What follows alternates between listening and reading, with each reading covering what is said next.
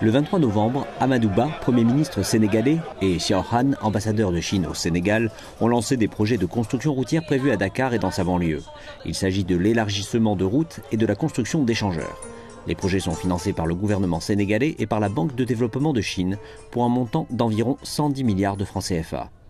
Les travaux s'étendront sur 24 mois et une fois achevés permettront de surmonter les difficultés de déplacement qui constituent une préoccupation quotidienne pour les habitants de la région de Dakar. L'un des aspects les plus importants des projets est le partage du savoir-faire et le transfert de technologies entre la Chine et le Sénégal. Selon le Premier ministre Ba, ces projets font partie du plan Emerging Sénégal.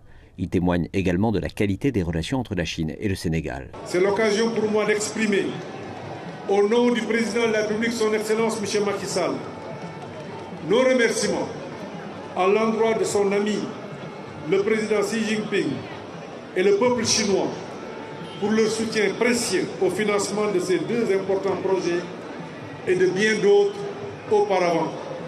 En tant qu'ami, partenaire et frère du Sénégal, la Chine considère toujours le développement des infrastructures comme un domaine prioritaire de coopération pragmatique entre les deux pays.